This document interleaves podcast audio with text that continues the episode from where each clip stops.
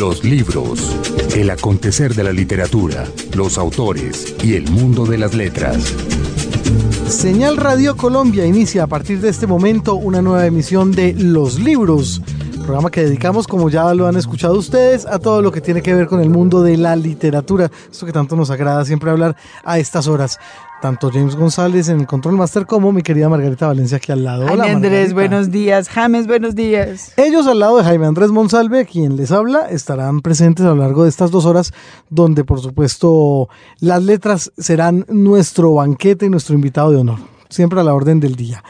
Y acabamos de pasar por la Feria Internacional del Libro de Bogotá, una feria que deja un balance simpático, yo diría. A mí me gustó mucho, la representación peruana estuvo muy a la altura de la circunstancia y hubo mucho invitado, pero mucho. Sí, estuvo muy bien. A mí me parece que la feria estuvo muy bien. Súper prolífica realmente. Las conversaciones, los encuentros con escritores, todo estuvo muy, muy Estuvo muy bien y estuvo otra cosa, desbordada. Es decir, para mí fue claro las veces que fui que, que eh, se creció el enano, ¿verdad? Totalmente. Totalmente, sí, sí, sí. Sí, eso era de que, mucha gente pendiente. De que repiensen aquello. De alguna manera, sí. Tiene que, no, no sé si en cuanto al espacio, seguramente algo tendrán que repensar al respecto, pero sí el flujo de gente es cada vez mayor. Claro, es que es una, una bestialidad. Es verdad. Entonces, bueno. y qué bien. Ah, sí, no, totalmente, enhorabuena. Queda uno muy contento por muchas razones. Bueno, eh, entre otras las visitas de escritores extranjeros y de escritoras. Y justamente para hoy vamos a tener a una de esas visitantes ilustres que cada cierto tiempo pasan por aquí y que nos traen siempre muy buenas noticias en el campo de la literatura infantil y juvenil. No siempre se tiene en Colombia a una Nobel de la literatura infantil y juvenil, como podría llamársele a María Teresa Andrueto. Pero hablamos mucho de ella, usted y yo, nos gusta, nos gusta y fue un gusto tenerla en este programa porque es una gran, gran, gran escritora. Son presencias recurrentes, ¿no? Algún día tendremos que tener a Marina Colasanti también por aquí, por sí, ejemplo. Bueno, esperemos. Sí, sí, sí. Y por supuesto con ella hablamos acerca de eso que llamamos el Premio Nobel de Literatura para quienes escriben eh, en este segmento poblacional, que es el Premio Hans Christian Andersen hablamos del desarrollo de, sus lecturas y de sus publicaciones que se dieron, ella misma nos lo contará de manera bien tardía, y por supuesto de todo el devenir, todo lo que ha significado para ella el hecho de ser publicada ya en tantos países y en tantos idiomas. Ella que también ha dedicado gran parte de, de su vida a la enseñanza de la escritura como nuestro siguiente invitado el que viene después de María Teresa. El siguiente o sea que, que, viene de la, de la academia, claro. Tendremos eh, ese tema sonando aquí. Bueno, por supuesto que sí. Así que hoy vamos a tener mucho de qué hablar con María Teresa Andrueto acerca de su labor, de su vocación, etcétera. Y para ello nos vamos a desplazar hacia los terrenos de la librería Babel que nos acogió muy cordialmente. Las gracias, el agradecimiento para ellos. Eh, nos acogieron muy bien ahí con un buen cafecito en horas de la mañana. Además, en el espacio más acogedor y delicioso, están unos rodeados estanterías llenas de libros para niños, ¿sí o no? Una maravilla, realmente. Las fotos las verán ustedes en Twitter. Mientras nosotros nos vamos entonces, Margarita, si le parece, a la nota del editor. La nota del editor. Según los organizadores, 452 mil personas visitaron la Feria Internacional de Bogotá que acabó el lunes pasado. La verdad es que parecían muchos más. Quizás esa cifra hable de la buena salud del libro. Habla, sin duda, del hambre de los bogotanos que vivieron este año más que nunca el libro como una fiesta, con algodón de dulce, música, bombas de colores, filas de compradores. Nos señaló un amigo que en el pabellón de Random House, por ejemplo, había una caja especial para quien se llevara menos de cinco libros. Según las primeras cuentas, hubo ventas al detal de 22 mil millones de pesos. Perú hizo honor a la invitación y los feriantes respondieron en forma. Nunca dejó de haber fila para entrar a su pabellón. En la librería de Perú había 1.200 títulos disponibles de 63 editoriales y 650 autores, y el domingo se habían vendido ya 9.100 ejemplares. Se ofrecieron más de 1.460 actos culturales con estrellas privilegiadas, Mario Vargas Llosa, por ejemplo, Fernando Vallejo, Fitzpatrick, Linier, y público en todos los eventos.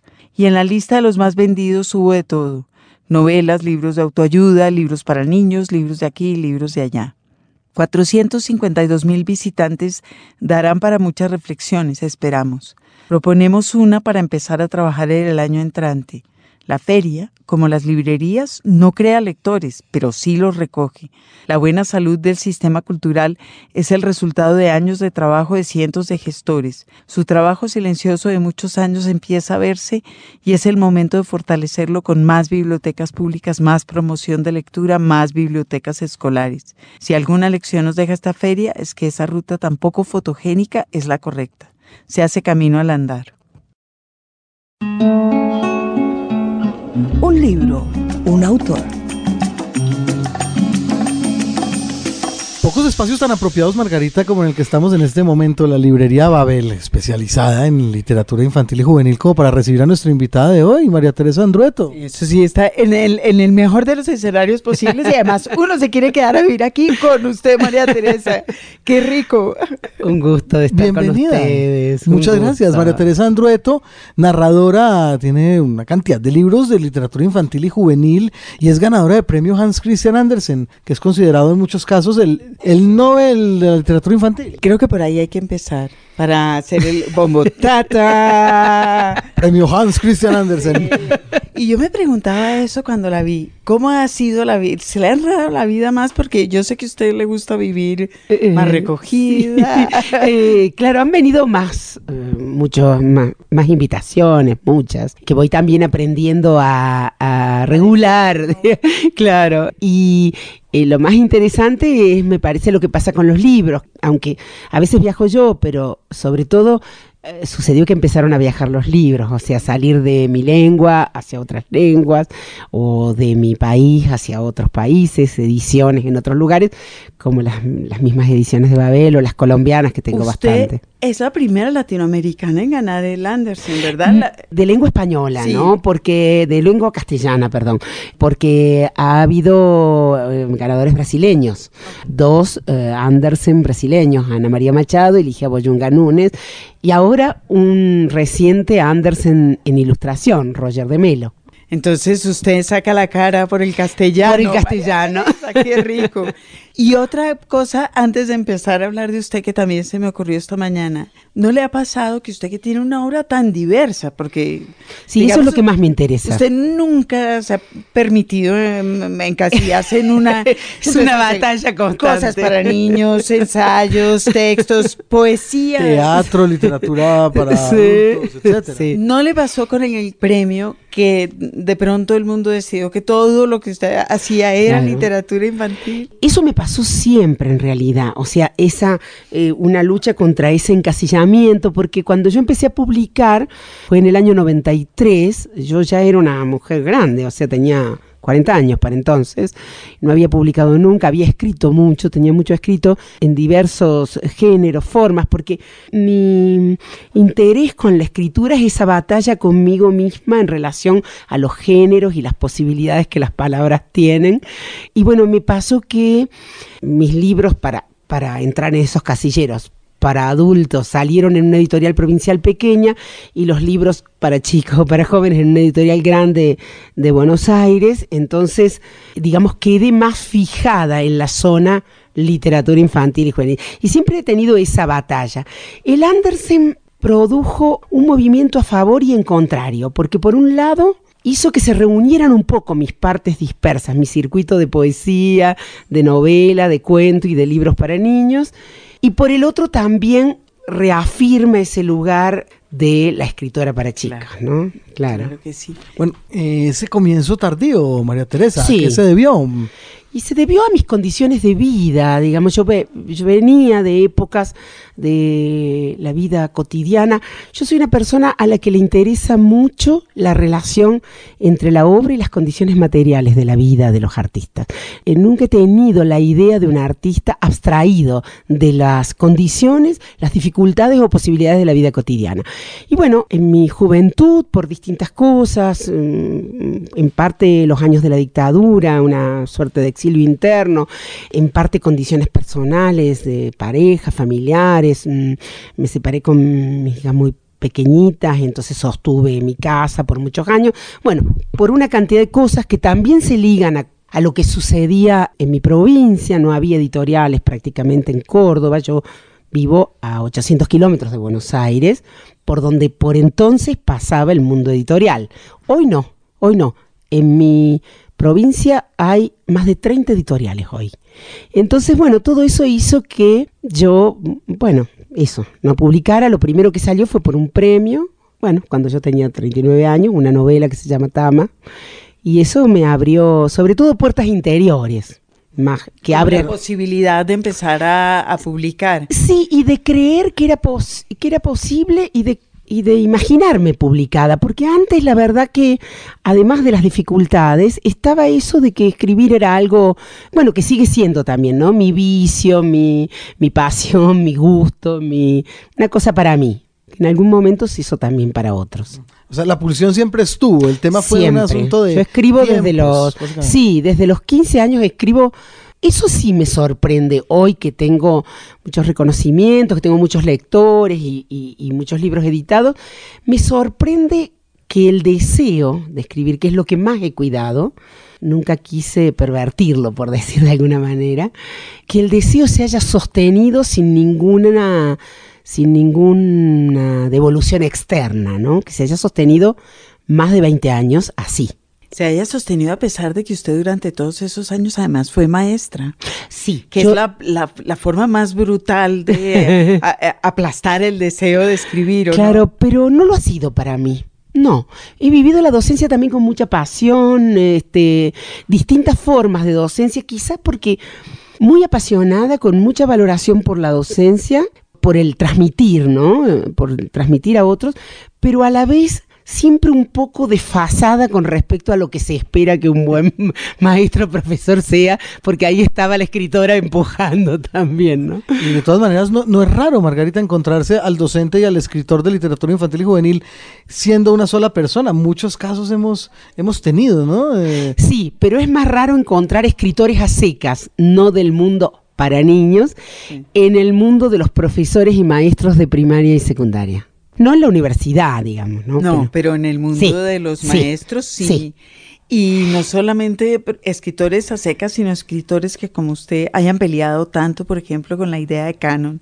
Sí. Que es, digamos, ese, esa cajita que sostiene, invisible, pero que sostiene mm, todavía el discurso. Claro, claro, sí, sí, claro. Lo que pasa es que, digamos, en algún punto a veces me preguntan o me dicen si me interesa lo marginal.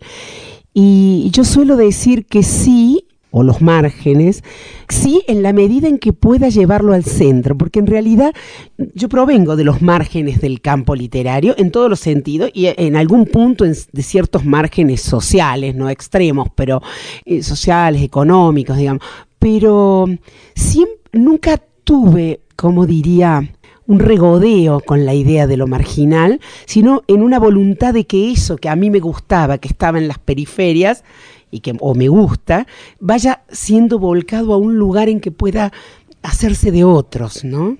Y ahí está la, la docente. Bueno, no solo la docencia, sino que eso es lengua madre. Un poco, eso es también, sí. lengua madre, uno le, pues es obviamente una historia sobre la vida en los márgenes. Así es. Y las decisiones de entrar o no exacto, entrar. Exacto, Eso, eso siempre me interesa. O sea, no, o sea, e, ese, ese mm, yo cuando era chica, yo provengo de una familia, bueno, muy sencilla, de una clase media modesta, en un pueblo pequeño de una provincia, o sea, este, pero en mi casa había libros, había una alta valoración por el libro y había mucho relato de la vida, de la historia familiar y relatos de otras, mucha presencia del relato. Yo creía que todo el mundo vivía así. Cuando he sido más grande me di cuenta de que no. Y eso, por ejemplo, era chica y cierta vez llegó a casa una vecina nuestra, madre de mi amiga, para que mis padres le leyeran una carta que le había llegado, una notificación que le había llegado. Y ahí supe por primera vez que había personas grandes que no sabían leer. Y eso, eso me pegó muy fuerte en el deseo de que no sea así. Yo quiero una sociedad lectora. Yo quiero un país, eh, hablando de mi país, quisiera un continente también, en el cual el paso por los libros, en el, eh, eh, digamos, sea importante, el paso por la lectura, en el sentido de una vida más consciente de, de sí. Ese interés por la lectura que había en su casa, esos libros, esa circulación de las ideas, tiene que ver con el hecho de la conformación extraña de su familia. Es decir, su, padre era un inmigrante. Sí, mi papá era un inmigrante, mi papá había tenido estudios terciarios. En ese momento en un pueblo no había mucha gente con, con, estudios terciarios, aunque parezca mentira, había un, médico y no sé si más, ¿no? Pero él había hecho estudios terciarios en Italia, había tenido participación política, había adherido al movimiento partisano, era, era un gran lector sobre todo de literatura informativa y una persona que decía deseaba mucho saber, el conocimiento. También lo social, el mundo cooperativo, la vida, eh, las ideas socialistas, eso estaba mucho en mi casa, sobre todo de parte de mi padre. Mi mamá era una apasionada por los libros, por la ficción, por la poesía, y en ella una gran carencia, siento yo, porque ella vivió en un pueblo donde ella era de una extracción familiar extremadamente más pobre que la de mi padre y que, y que la de mi infancia, ¿no? Este, mi abuela era colchonera, sostenía la casa con un marido enfermo, bueno, una vida muy precaria. En un pueblo, no sé si, precaria es la palabra, una vida con muchas carencias, pero a la vez muy sólida en el deseo de leer y de saber. Estas mujeres así muy rústicas de oficios casi de varón tenían esto, ¿no? Tenían, este, sabían leer y escribir, se habían alfabetizado solas, su madre y su abuela sabían leer y escribir en castellano, en italiano y en piamontés.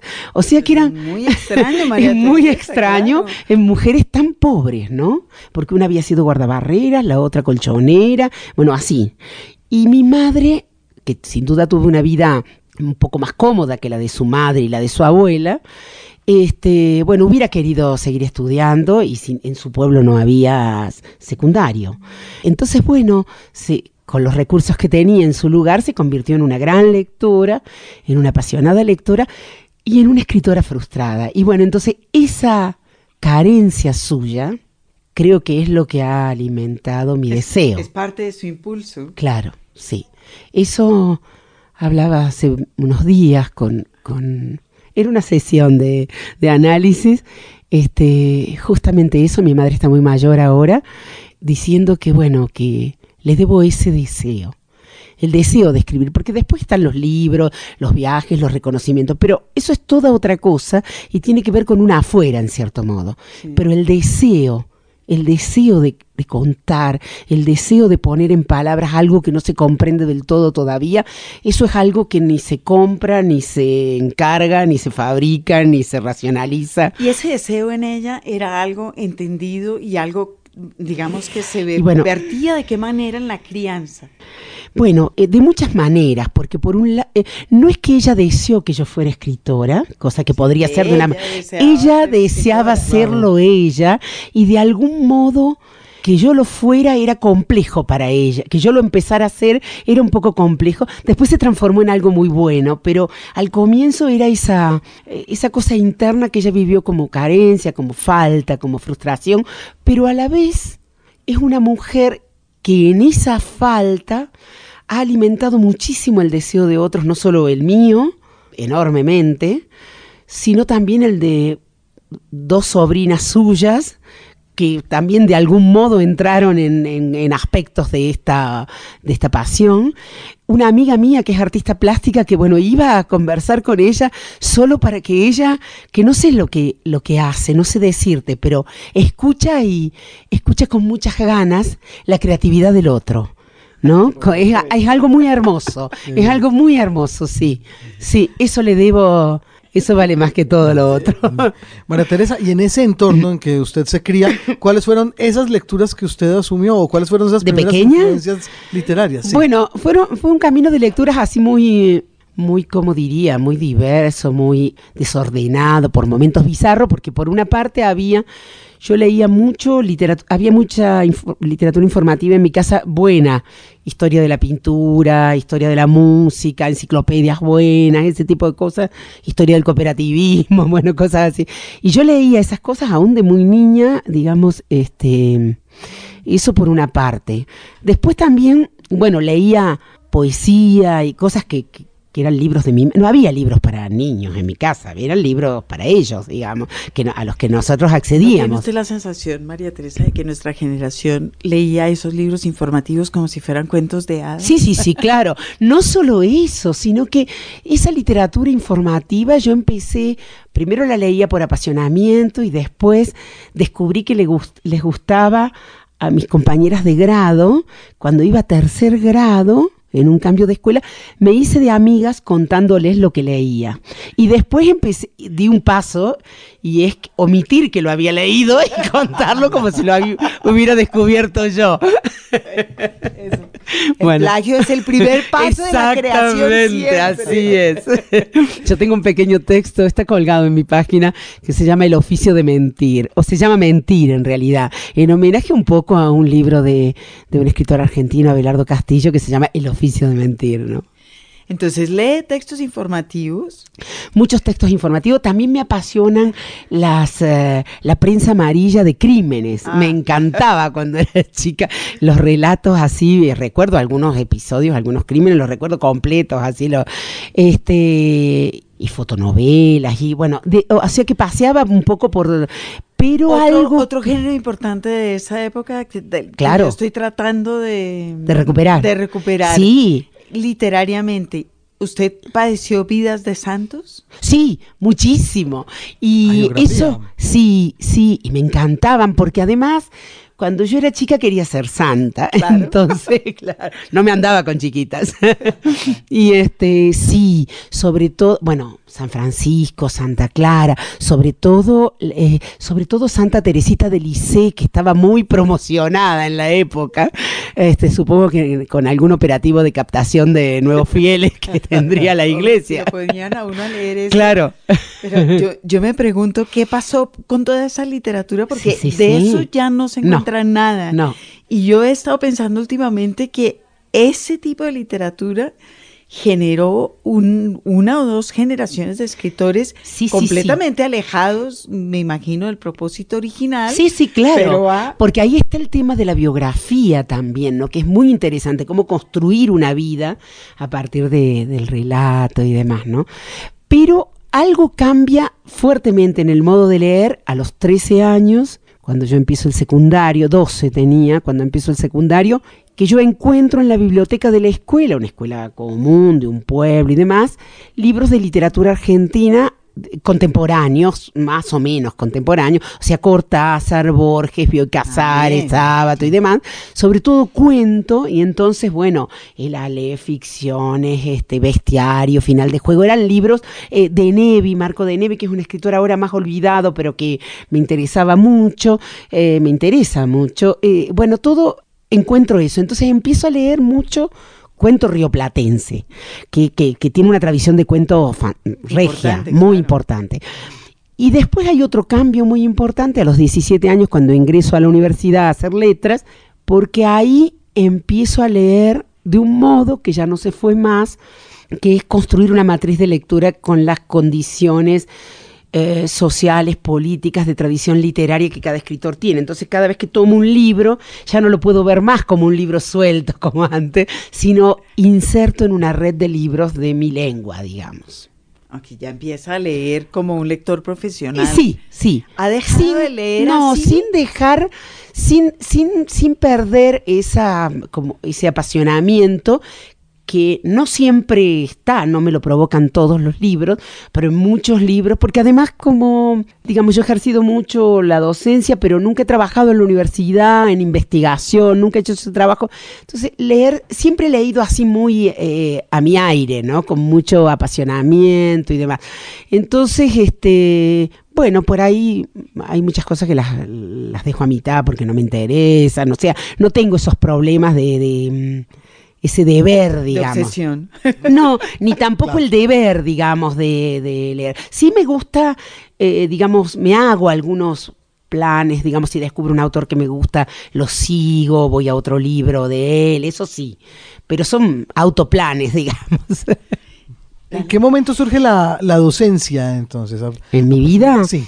Bueno, digamos, cuando o sea, yo, yo no, me, no me planteo ser escritora, eso es algo que va viniendo, pero sí me planteo ser profesora de literatura, digamos. Entonces, bueno, cuando, cuando termino el secundario decido estudiar letras y quiero, quiero enseñar.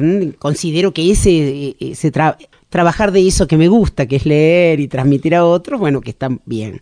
Lo que pasa es que yo me termino la universidad, alcanzo a terminar la universidad en el año 75, en el momento de un gran desmadre de profesores y de alumnos, yo estaba en el centro de estudiantes con una militancia en una, en una agrupación de izquierdas que tenía el centro de estudiantes de letra para entonces, y bueno, nos desperdigamos todos y de ahí vinieron los años de dictadura, bueno, donde yo, yo me fui al sur, a la Patagonia, era algo eh, un poco se hizo como una costumbre, digamos, que el que no podía irse afuera porque tenía miedo y demás, bueno, se fuera a algún lugar donde... Donde no estuviera visible. Exacto, donde no lo conocían y demás. Así que yo me fui a, eh, la Patagonia, estuve un año y medio ahí y después empezaron a pasar cosas muy próximas, cosas mm, tremendas, ¿no? Muy próximas a mi entorno, me, mm, me asusté mucho.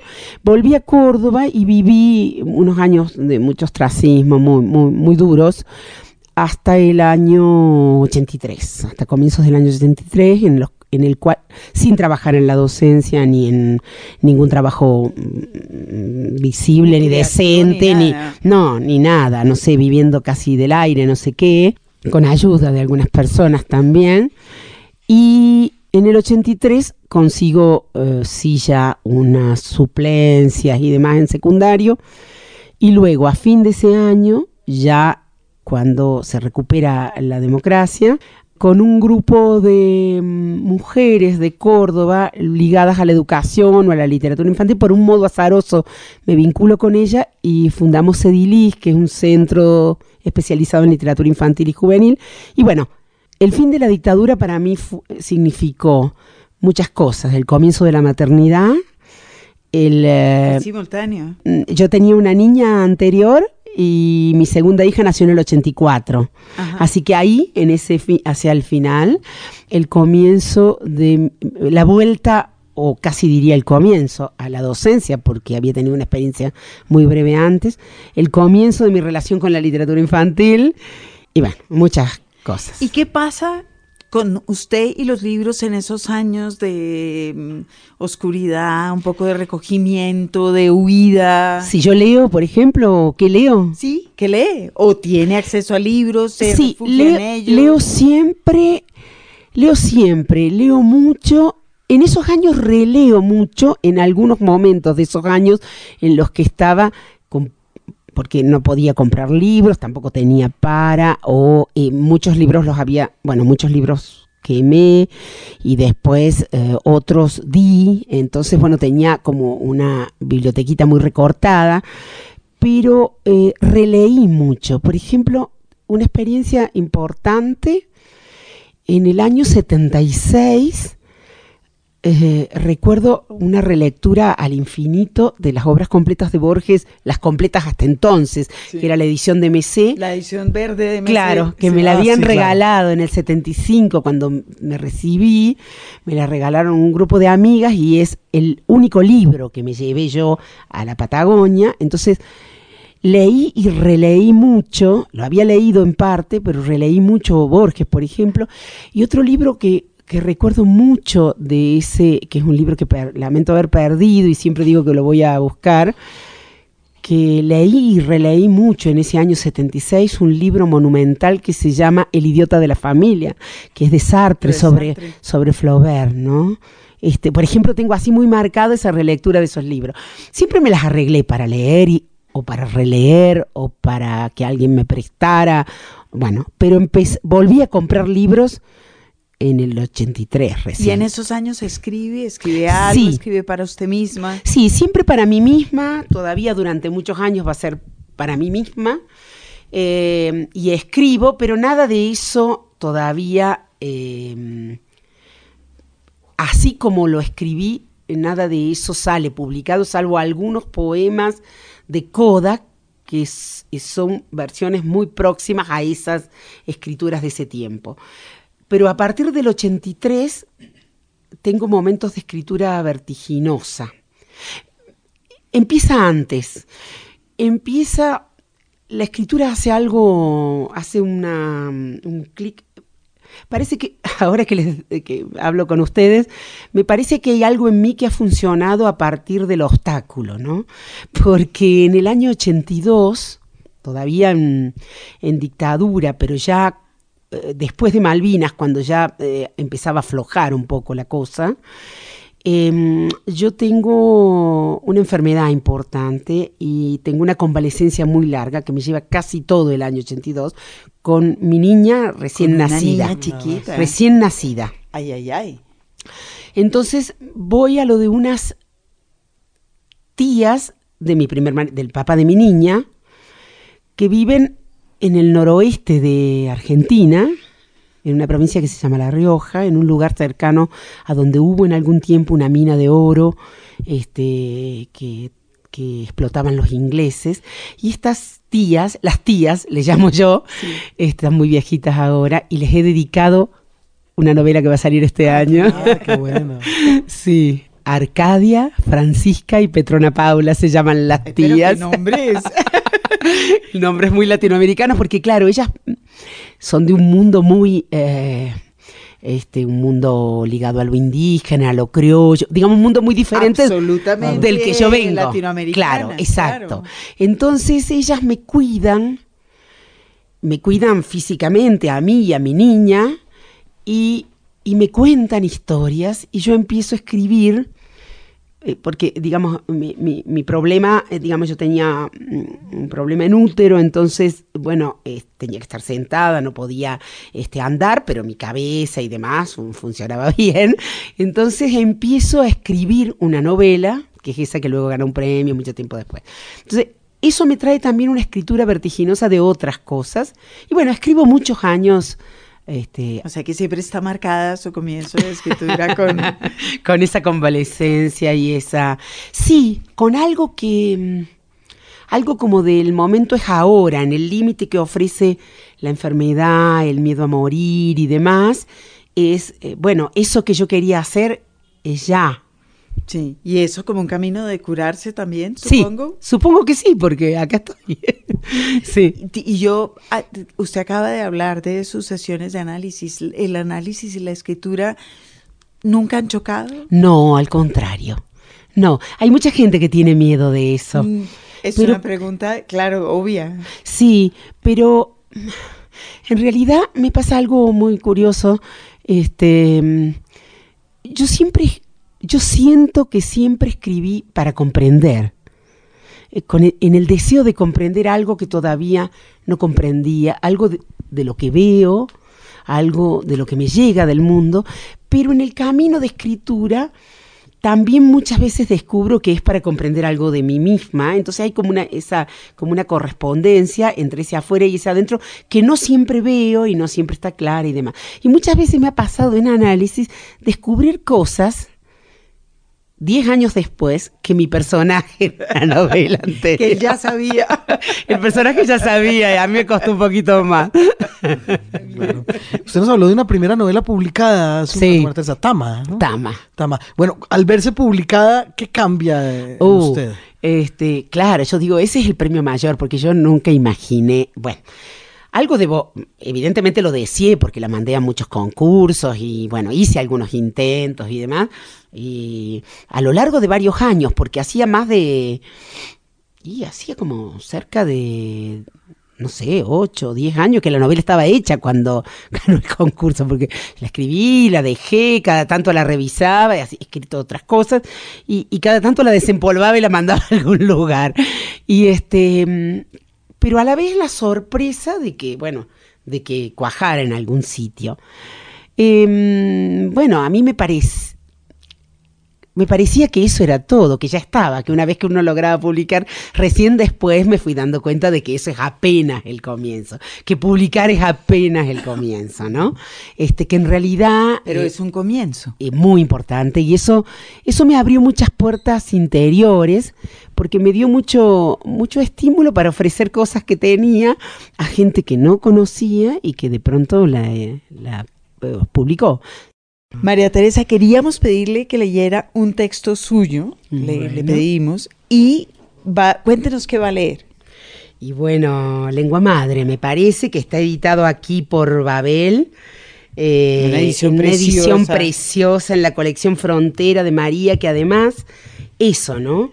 Eh, libros en la frontera, entre los géneros, entre los públicos, este, para que para pasar de una zona a otra, sin barreras.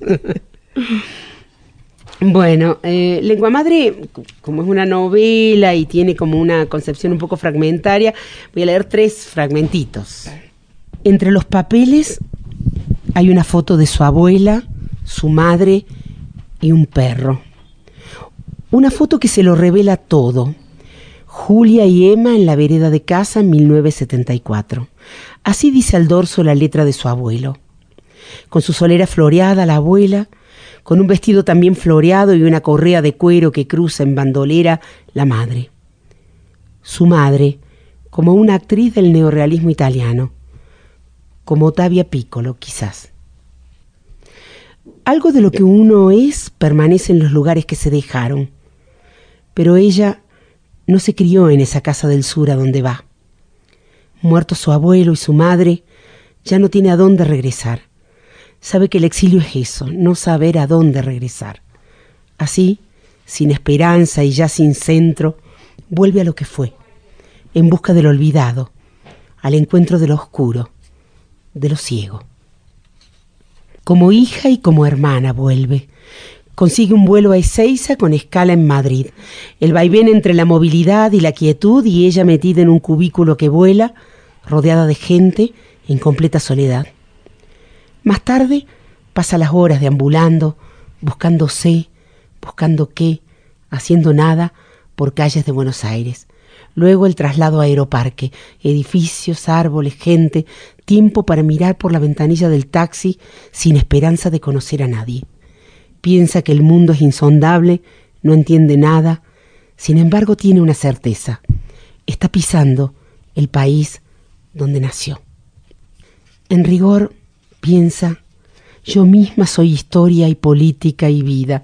No tengo necesidad de registrarlas como un fenómeno exterior a mí. A medida que pasan las horas, los días, le es más fácil comprender y aceptar el lugar central, medular, que la generación de sus padres dio a lo político. No se trata de que ella haya cejado en sus preocupaciones individuales. Lo que sucede es que empieza a creer que es necesario dar sentido y potencia a la experiencia que los otros no han podido llevar adelante. Está empezando a creer que la belleza de la vida se debe a esta refinada conciencia, recrear las más viejas cosas del mundo para establecer relaciones entre ellas, solidaridad por sobre todo. La vida ya no solo para sí, ha comenzado a pensar, la vida para sí y para otros. También, ¿por qué no? La vida por los otros. ¿Por qué no? Si está hecha de infinitos gestos de los otros, cuando enhebra una aguja para levantar un ruedo, cuando se enoja y se le dibuja una arruga en el entrecejo, cuando frota entre las manos una virome para que el calor ablande la tinta, cuando abstraída se enrosca en el dedo índice un, mechón de pelo, repite gestos de su madre y de su abuela, gestos que le llegan no sabe ella desde dónde, acaso desde cientos de mujeres que vivieron antes. ¿Y qué de las cejas oscuras, de los labios, de las manos, de todo lo que ha venido arrastrando en la sangre hasta ella? ¿Y la tristeza que le llega por las tardes? ¿Y esa frase que repite como una muletilla? ¿Esa frase que también usaba su madre? ¿Que también usaba su abuela? ha crecido en el corazón de una familia de clase media en la llanura, ha aprendido lo que fue transmitiendo de una generación a otra, y también así aprendió su madre, y tal vez también así aprendió su abuela. Cuando evoca ese traspaso milenario, cuando aparece esa germinal toma de conciencia, admite que otras circunstancias también influyeron. La época, el país, las condiciones económicas. ¿Por qué razón sucede todo eso? ¿Por qué de ese modo y no de otro? cuánto que creía propio le fue transmitido sin palabras o con ellas desde su nacimiento. Con una escritura más indeleble que la hecha con tinta, le fue transmitido. En la íntima atmósfera de la casa, donde su madre preservó esas cartas, ella lee ahora, sostenido por palabras inscritas por su abuela en unos papeles, por palabras celosamente guardadas por la madre durante años, el trío de mujeres del que ella forma parte se encuentra finalmente y ella, la única que está en el mundo para saberlo, descubre y sostiene letra por letra, con refinada conciencia, la estremecedora belleza de la vida. Los libros. Señal Radio Colombia.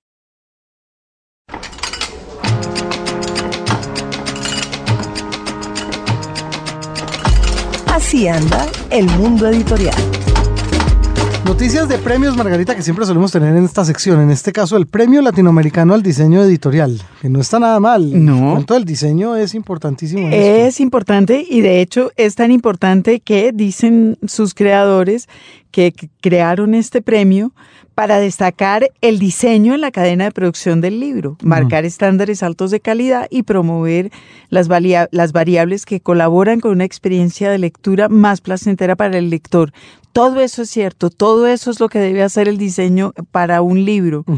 Eh, esta, este premio lo, se lo inventó la, mm, la Fundación Fundación, del Libro. la Fundación del Libro para la Feria de Buenos Aires, para celebrar su, su, su cuadragésimo cumpleaños, Ah, tiene 40 años ya. 40 años. Muy bien. Eh, llegaron más de 800 libros de todo el continente.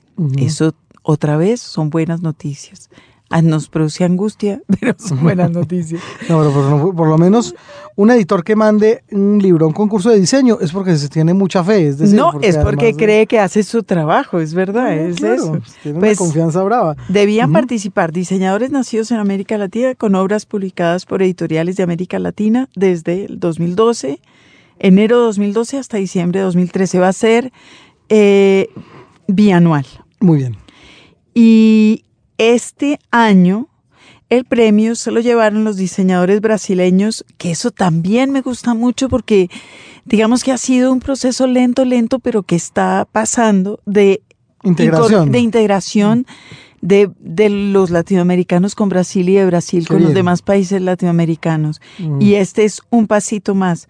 Pues los diseñadores Paulo André Chagas y Natalia Curi se llevaron el premio por la colección de libros de Octavio Paz que hicieron para la editorial Cossack Naifi, ya hablaremos de la editorial más tarde, una colección que por ahora tiene dos volúmenes, eh, Hijo de Barro y El Arco y la Lira. Ujú. Bueno, los, los jurados eh, fueron un argentino que trabaja en la academia, en la UBA, Sí. un chileno que también trabaja en la academia y es diseñador, y una alemana em, que ha sido diseñadora y productora de libros en Frankfurt desde, desde 1985 y que ahora trabaja con Surkamp, que es una editorial importantísima. Em, entonces, bueno, eh, qué, qué buen premio. Qué bueno que se lo hayan dado a dos brasileños y ojalá que siga existiendo. Mm, Bueno, dice un- uno de los dos ganadores, Pablo André Chagas, lo siguiente. Estamos muy felices. Ha sido un proyecto arduo en el que todos los diseñadores leemos los libros. Ser parte de un... Se parte de un... Se parte Ah, de se parte, se parte. Se parte de un concepto abstracto. Se conocen los costos que son los que moldean los límites del proyecto. Para esta edición tuvimos apoyo del Fondo de Cultura de México que sirvió para poder hacer la sobrecubierta y trabajar con papel noruego. Es que claro, también cada uno de los libros que llegaron tuvieron que tener unas especificaciones muy bárbaras. Claro, pero es que una de las cosas que, que, que está pasando en el mundo editorial desde que estamos anunciando la llegada del lobo es que cada vez más los editores están haciendo libros bonitos, bien Mm. diseñados, pensando en el lector, pensando en la belleza del objeto. Y eso a mí me encanta. Y ha sido un poco una consecuencia de, ah, bueno, ya ahora todos los libros son digitales, entonces ya podemos hacer libros bonitos. Totalmente. bueno, pues enhorabuena por este premio, el Premio Latinoamericano al Diseño Editorial, del cual seguramente tendremos noticias entonces en dos años más. Un libro, un autor. María Teresa Andrueto, escritora argentina de literatura infantil y juvenil, entre otras, es nuestra invitada de hoy a los libros por Señal Radio Colombia. Y queríamos preguntarle en este momento a María Teresa acerca de si existía en el momento en que no publicaba su obra algún grupo de lectores de confianza que estuvieran alrededor de ella justamente leyéndola, asesorándola, etcétera. A partir de la recuperación democrática, por eso e, ese año 83, 84, muy, es muy importante, bueno, creo que para todos los argentinos, pero para mí mm, en lo personal mucho, empecé a, juntarme, a leer con otras tres amigas que también escribían. Una de ellas había publicado y tenía eh, eh, ya un nombre. Y las otras dos mm, no y yo tampoco.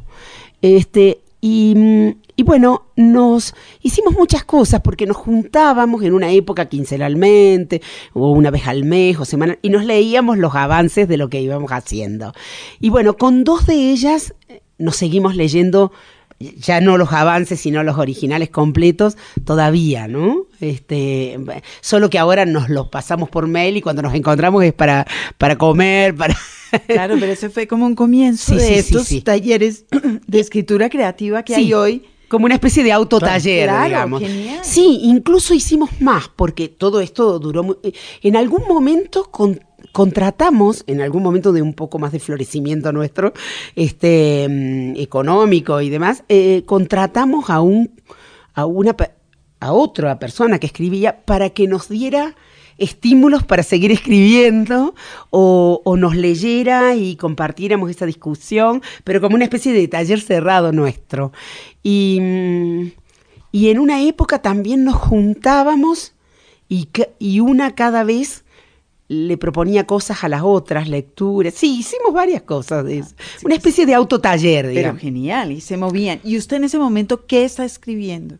Yo que, que estaba... Sí, escribe... ¿En aquellos años? Sí. Y bueno, la novela al, que sí. la estaba escribiendo y después cuando estuvo escrita eh, volví a ella mucho. Uh, los cuentos del anillo, muchas cosas están saliendo ahora todavía. Eh, el anillo, los cuentos del anillo encantado, los cuentos de huellas en la arena, Solgo. Eh, o sea que usted ya está trabajando en literatura infantil. Pero yo no sabía. ¿Cómo? Claro. Y de una manera muy extraña que es algo que, que, que es que acaba de hablar usted de ese libro del Bosque Encantado. Mm, sí. Ese libro es absolutamente genial porque debajo de un empaque de cuento infantil tradicional hay, hay, siempre un una ruptura. giro, canalla una me divierte mucho. no, es genial eso. Eso lo hacía usted. Sí sí sí yo lo hacía yo lo hacía en mi escritura. Y es más en una época escribiendo eh, sola y en otro momento yo tenía esas escrituras para mí y a la vez empecé a trabajar en este, cada vez más en este centro de literatura infantil, a, a conocerla, a leer sobre literatura infantil. En algún momento, pero pero los cuentos del anillo encantado yo no pensaba, ni los de huellas, ni los de ni Solgo, ni eh, a ver, ni el incendio, por ejemplo, son todas esa Entonces, ¿cómo llega la literatura infantil? ¿Por qué literatura infantil? Yo llego a la escritura eh, por, también por un concurso, porque en el año me parece que era en el 88 o en el 87. Claro, los años 80 fueron años de un gran despertar en Argentina uh -huh. a muchas cosas que estaban. Entonces, Editorial Coligüe, yo ya trabajaba en un, eh, digamos, ya mi trabajo, no mi escritura, sino mi trabajo, tenía que ver con eh, eh, formación de, de, maestros en literatura y demás, este, en el marco de Sevilig y en otros espacios. Y la editorial Coligüe lanza un concurso de cuentos para chicos que se llama el cuento, el concurso del pajarito remendado. Y entonces me parece que me puedo presentar y escribir un cuento para eso. Y entonces escribo, lo, lo primero que escribo pensando en ese espacio es algo, es una historia, un episodio de mi infancia, de mi pueblo, que siempre supe que sería para... Siempre dije, esto es para esto un, es cuento, un, cuento, esto es un cuento. Entonces lo escribí como sin pensar en un lector niño y después lo trabajé en ese sentido mm, la palabra sería limando, rebajando en el sentido de quien lima la madera algunas expresiones, formas, sintaxis y demás. Y ese libro, eh, ese cuento, mejor dicho, no libro, porque era un cuento, quedó, que se, por entonces se llamaba Dale Campeón, quedó en los finalistas, no, eh, no entre los ganadores, sino entre los finalistas, lo incluyeron en una antología y esa fue la, eso fue lo primero en letras de molde, antes de la novela. Antes de la novela. Claro, ah. solo que estaba ahí metido y muchos años después, no sé, como 15 años después, recién salió en un libro solo, en una editorial cordobesa, y hace, y, y unos 25 años después, salió en calibroscopio, en una edición muy bonita, eh, este, en calibroscopio de, Argentina. ¿Se acuerda de mi Andrés que tuvimos el Ahora se llama Campeón. Ah, sí. ¿Se acuerda que este, este libro tenemos una sección de literatura infantil? Y... Lo reseñamos, había una vez. Él había una este, vez, claro. Bueno, había una vez, es un, cuento que primero entró en la edición, en una edición de Huellas en la Arena, eh, que hizo Sudamericana en el año 98, pero yo este cuento lo he escrito en los años 80. Y salió por primera vez incluido en un libro en el 98 y solo en esta edición preciosa que ha hecho Calibroscopio en el 2011, no sé, una cosa así. O sea que es una historia de, de los comienzos de su escritura y lo que a mí me parece ver ahí en esta historia es una preocupación que ha estado en, en todos estos años, que es la mujer, las voces femeninas, que está aquí. Es decir, este es un cuento, había una vez sobre eso. Sí. ¿Usted cómo aborda eso? ¿Cómo empieza a abordar eso? Eso, eso es algo que ya le corresponde al, más al deseo, porque, o sea, yo me hago... Mm, los planes que yo hago cuando escribo son eh, mm, planes, proyectos, condicionamientos que tienen que ver con aspectos formales. Lo otro eh, digamos, es lo que fluye. Lo otro es algo más interno que yo voy descubriendo a medida que escribo. Aspectos formales en el sentido de pensar esto es una historia para niños. No, no, más que nada eh, otro tipo de aspectos de aspectos formales. Em, voy a contar una historia que sea circular y que empiece cada vez con una mujer distinta, por ejemplo. O voy a contar una historia, una novela a través de cartas. O voy a eh, contar una novela donde el personaje principal sea dicho por muchos otros. Ese tipo de cosas, ¿no? Eh, después en el camino, ahora porque yo tengo un conocimiento importante del, digamos, del libro, de las ediciones, de libros para niños y demás, a veces en el camino me doy cuenta de que podría funcionar, o sea, me, imagino que eso que estoy haciendo podría mm, habitar una colección para niños o para... Por ejemplo, en este momento estoy escribiendo un cuento que yo, bueno, tengo tengo muchas ganas de cuentos, pero tengo, digamos, muchos mm, proto borradores, porque ni siquiera son borradores, pero así 40, no sé. No sé si todos podrían convertirse en cuentos y demás. Pero no, no he pensado ni en cuentos para chicos ni nada de eso. Este, entonces, muchos son mujeres que miro, porque eso, no sé, es un foco de atracción en un deseo de autoconocimiento, supongo, y de conocimiento de las mujeres de mi entorno, alguna de mi relación con bueno, con mi madre, con mis hijas, con mi hermana, mi sobrina, de, una alta riqueza y complejidad, y mi abuela y mi bisabuela, ¿no? Pero lo empiezo a escribir. Eh, tengo el título, creo que no lo voy a cambiar porque me, se me gusta, la pequeña, eh, em, la pequeña cocinera de Ulm, ¿no? Este, y empiezo tiene que ver con alguien que cocina, tiene que ver con el arte también, porque alguien que cocina tan bien capaz de emocionar al otro, a la manera de la Babette de, de Dinesen, a la quien va en homenaje también. Pero cuando em, voy avanzando en la escritura, ya estoy bastante avanzada. Es un cuento simplemente, ¿no? Es relativamente breve, un cuento, cuento no sé, llevará unas 10 páginas.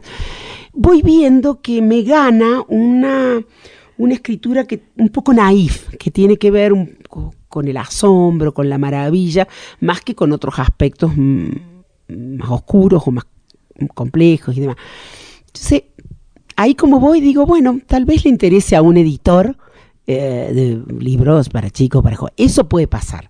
Pero no que yo diga, voy a escribir un cuento para chicos. Es, es como un camino de conocimiento y de reconocimiento de eso. ¿Y nunca le ha pasado que se encuentre con un editor que, o que discuta con un editor en relación con la forma de edición de ese texto? Estoy pensando específicamente, por ejemplo, en Truenes. En, truenes, en trenes. Trenes está en Alfaguara Infantil. Sí.